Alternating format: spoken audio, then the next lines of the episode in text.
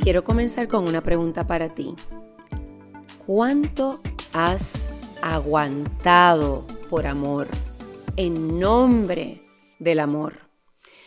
Bienvenido, bienvenidos a Lo que no se habla, este podcast donde hablamos justamente de las, esas cosas que tenemos por dentro que a veces no nos atrevemos a decir. Y a veces nos avergüenza, mi querida Yani Santaella.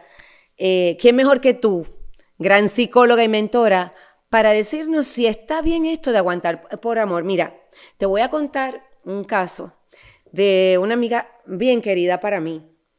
Imagínate que esta mujer eh, comienza esta relación con este hombre más, más joven que ella y, ella, olvídate, estaba en, en las nubes.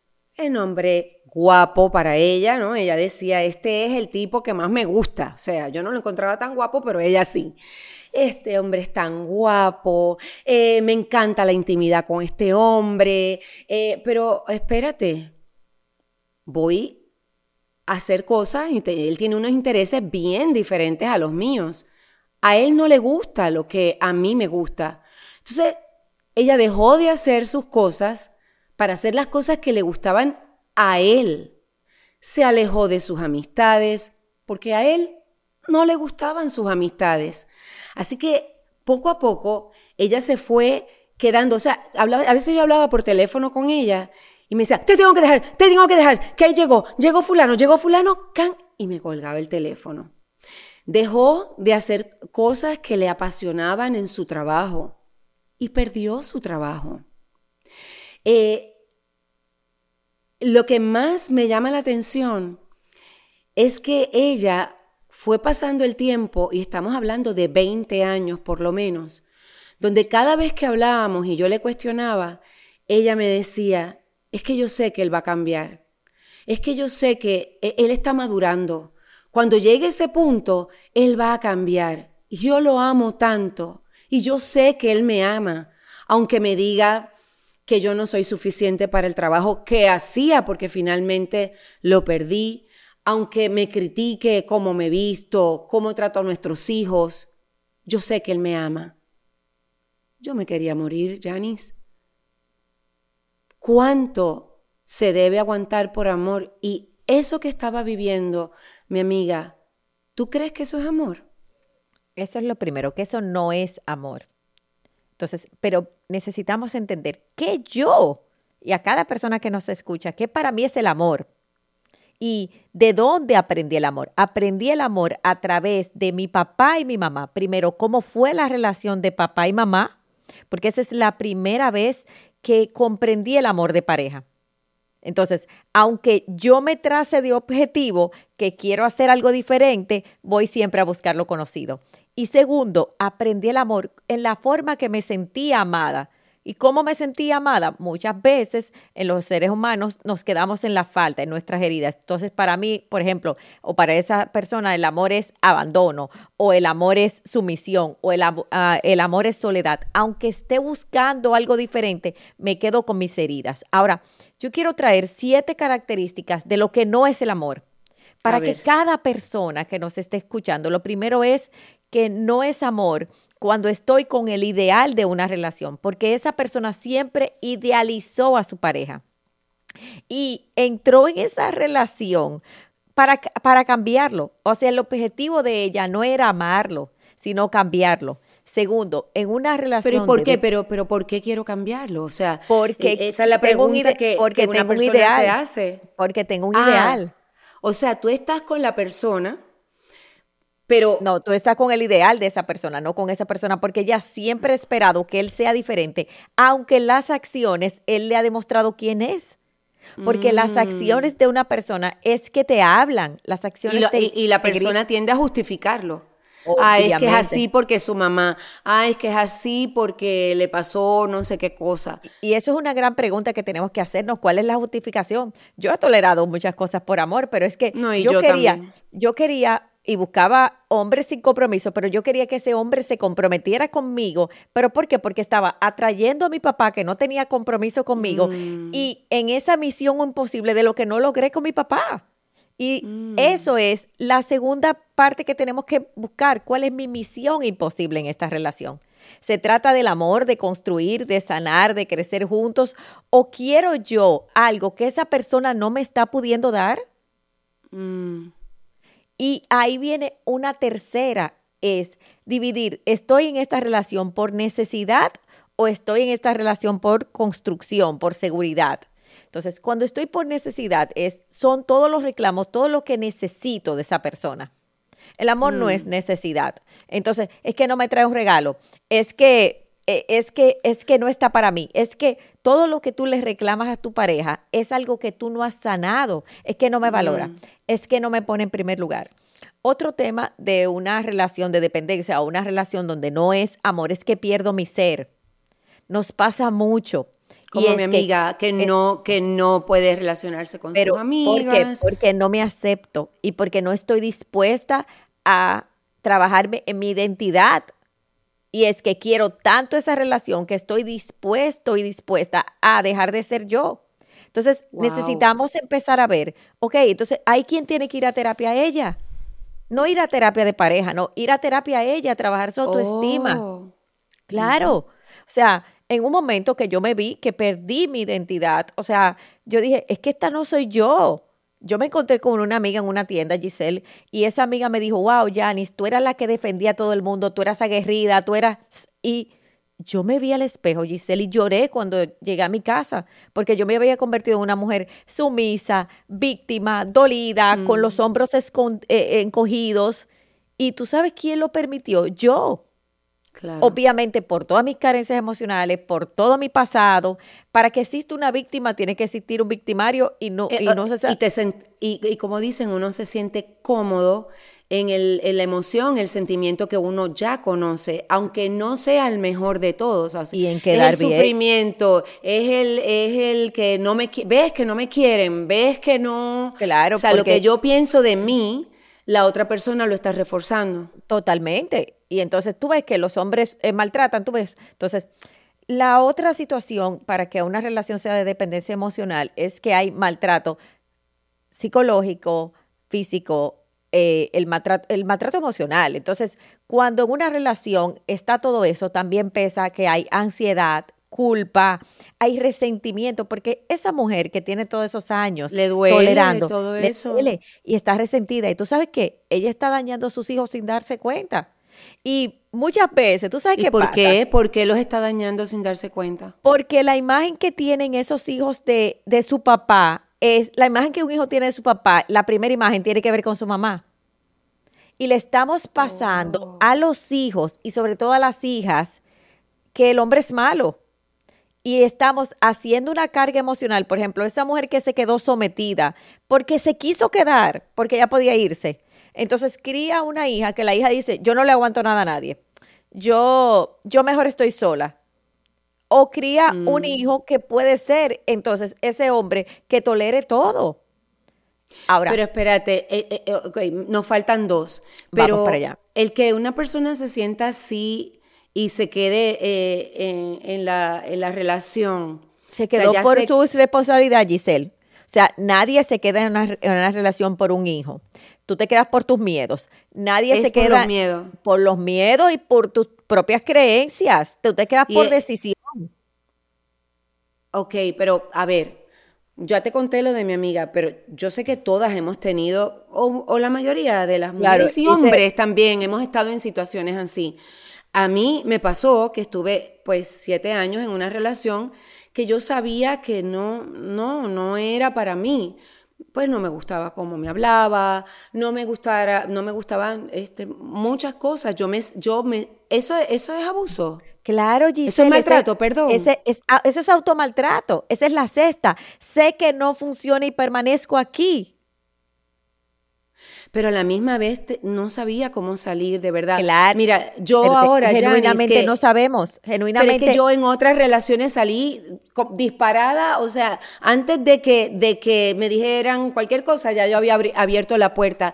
¿Por qué una mujer que puede haber sido la más segura, la más, eh, eh, eh, no sé, asertiva, fuerte, decidida, todas esas cosas, se puede convertir de momento en una mujer que no que se siente en un callejón sin salida, como mi amiga, como yo, como tantas que nos están escuchando como, y yo, viendo. Como yo, porque esa relación representa para ti lo que tú no has sanado con tu papá y tu mamá.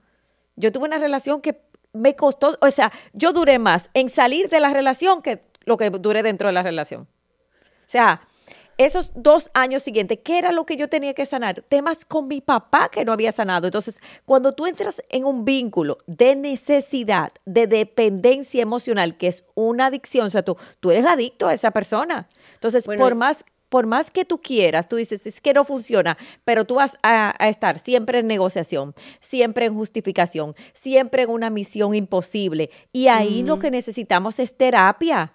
Entonces, ahí para salir necesitamos ayuda. Puedo, puedo revelar algo que pasó ayer en, nuestra, en nuestro curso de certificación, que ustedes saben que yo me estoy certificando como coach de vida, inteligencia emocional, con mi querida Yani Santaella. Eh, y ayer pasó algo en un ejercicio, ¿lo puedo contar? Sí. No lo voy a contar completo, pero voy a contar una parte estamos haciendo el ejercicio y yo lo veo como la cosa más, más este, inofensiva del mundo, ¿no? En el sentido de que estoy a gusto, eh, son personas que no conocía, no eran mis amigas ni nada de eso. Estamos haciendo una práctica entre coaches. Estamos haciendo una práctica entre coaches, exacto. Y de momento ocurre algo que la voy a llamar y se lo voy a contar porque ella no lo sabe, que yo empiezo a llorar me, da un sentimiento tremendo y cuando termina yo llamo a Janis porque me di cuenta que yo nunca me di el permiso para amar a mi papá tanto como yo lo amaba. Es que lo digo, me da un sentimiento. O sea, no me atrevía a amar a mi papá porque mi mamá y mi papá se habían divorciado y ellos tenían una batalla tan y tan grande entre ellos que yo, mi lealtad era para mi mamá.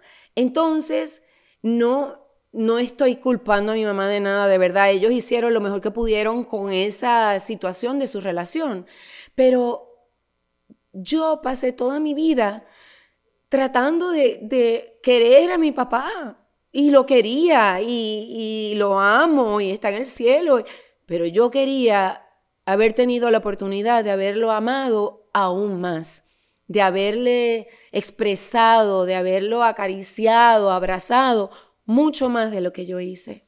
Y hoy la tienes, Giselle, haciéndolo contigo, haciéndolo con los hombres de tu vida y es darte una nueva oportunidad. Es bellísimo. Tenemos, estamos trabajando todo esto porque eso es un paso de vida. Entonces, míralo ahí, la lealtad que tenías y yo la tuve con mi mamá. O sea, yo saqué a mi papá de mi casa eh, para defender a mi mamá.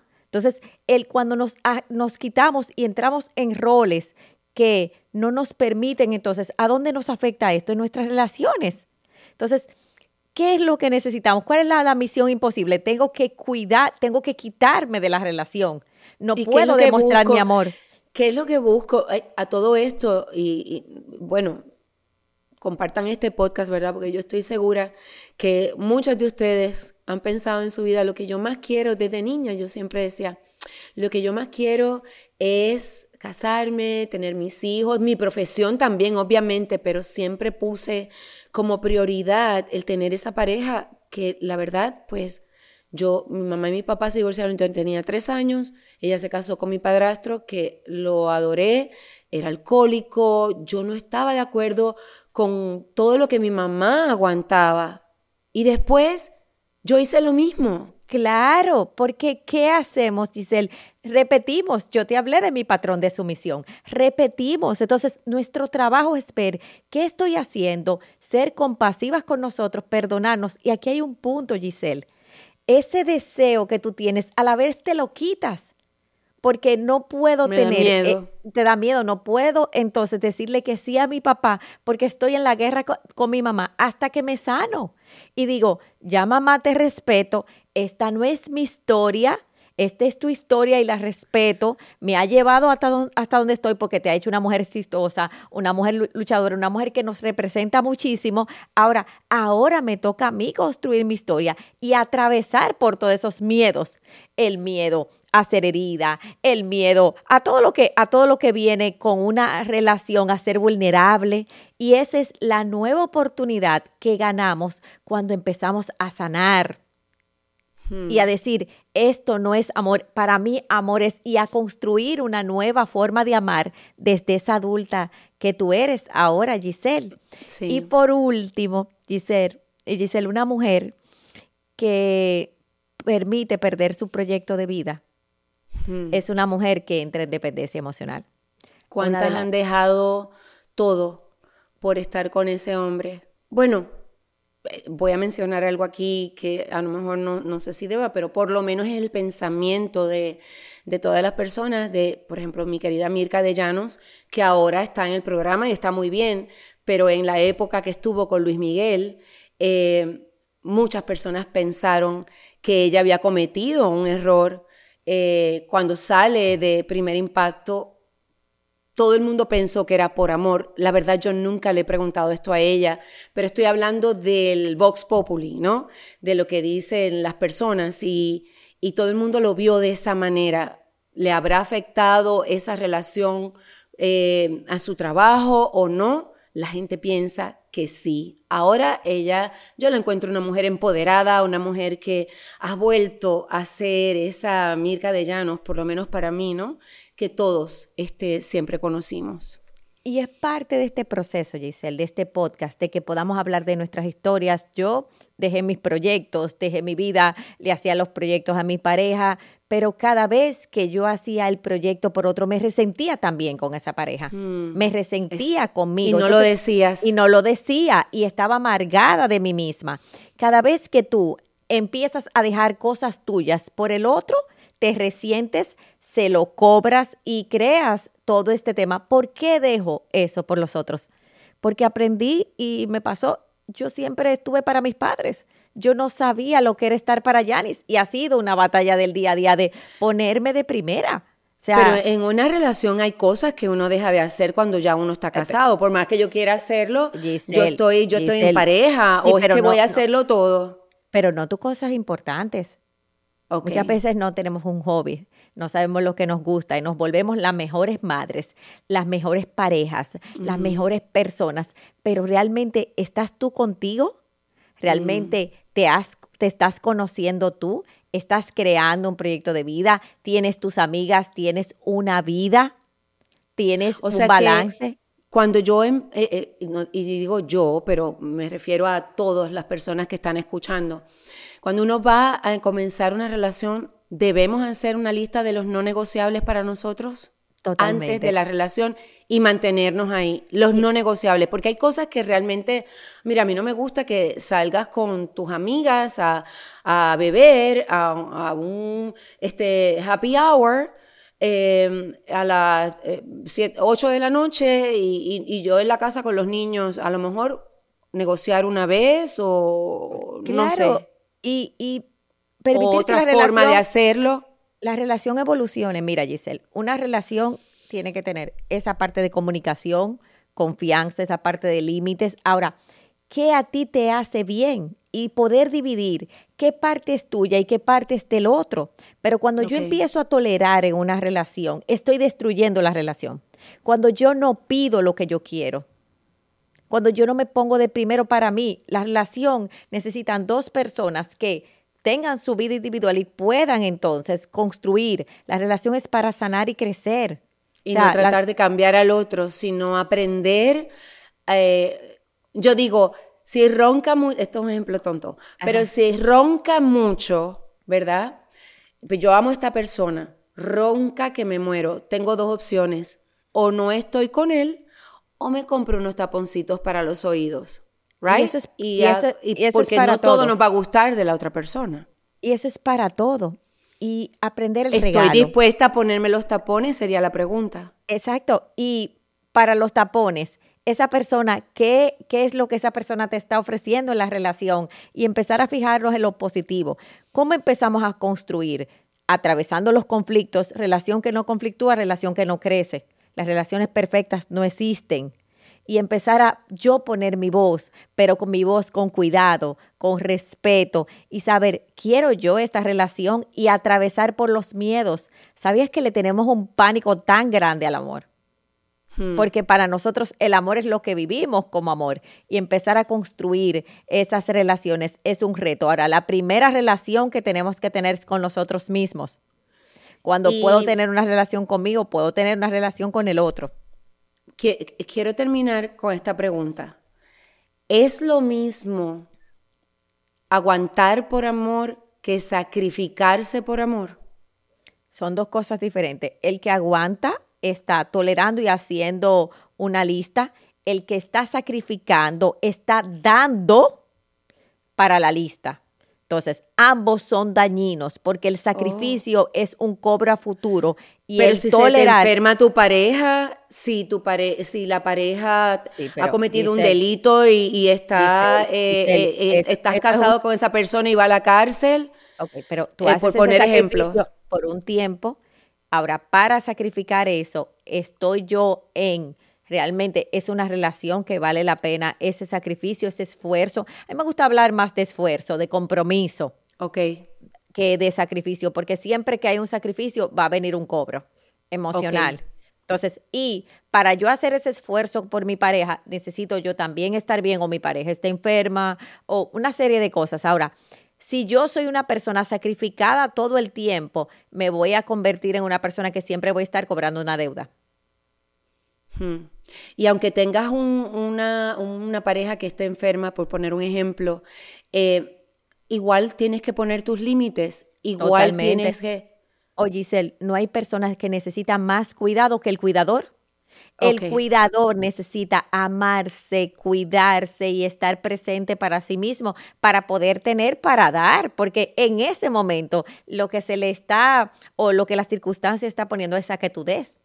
Entonces, Em, no hay que darle paso al resentimiento, eh, que se lo damos cuando nosotros realmente estamos aguantando y sacrificando, que tú dices que son dos cosas completamente tóxicas, por amor. ¿Ok? ¿Cuál es el mensaje final, mi Yani Santaella? venimos, cada relación tienes la relación que te mereces y cada relación viene a tu vida a sanar y a crecer. Lo importante es saber cuándo no es amor y tener una relación contigo. Todo lo que tú le has pedido al otro, dátelo tú primero, ponerte de prioridad y entonces querer construir una relación, atravesar por la vulnerabilidad, por los miedos, por la comunicación y sobre todo darte el permiso de construir relaciones. Y yo voy a añadir porque me han pasado muchas cosas, eh, voy a añadir que cuando sales de una relación, realmente uno no debe, creo yo, Janice, tú eres aquí la psicóloga, la maestra, en lugar de estar buscando una nueva relación, que probablemente la busque con los mismos recursos que tenía antes, confieso que ahora yo me he ido preparando porque quiero tener la pareja de mi vida, aunque tenga 59 años y que. Y, estoy en lugar de irme con una lista a buscar por ahí, estoy creando en mí lo que yo quiero recibir de la persona que viene para mí. Me estoy amando más, me estoy conociendo más, estoy trabajando esas cosas, e, eso que ya acabo de confesar aquí públicamente, que es un tema que ni yo lo había pensado tanto, ese tema con mi papá, con mi mamá, para que cuando yo empiece esa relación y nadie se tiene por qué quedar solo, no importa cuántas veces se haya divorciado, no importa la edad que tengas, nadie tiene que quedarse solo.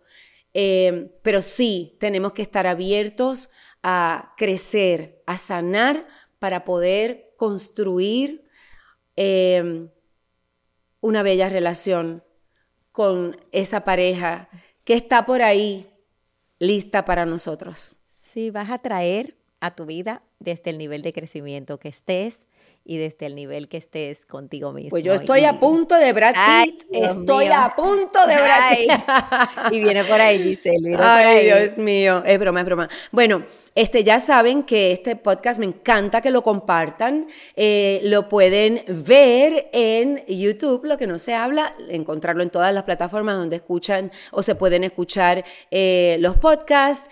Y a mí, por favor, escríbanme a arroba Giselle Blondet y a Janice en arroba Yanis Santaella y nuestro centro Sana y Crece para que nuestros profesionales te ayuden a sanar todos estos temas y puedas construir relaciones que funcionan. Giselle, tenemos que hacer uno del el tema de papá. Ay, Virgen de la Alta Gracia, definitivamente tenemos que hacerlo. Gracias, Yanis, este, te quiero mucho y a ustedes que tengan a su lado ese amor que ustedes merecen. Reconózcanlo primero, reconózcanse a ustedes primero. Así mismo. Un besito. primero. Un besito. Amate primero para que te llegue ese amor divino y maravilloso. Bye. Bye.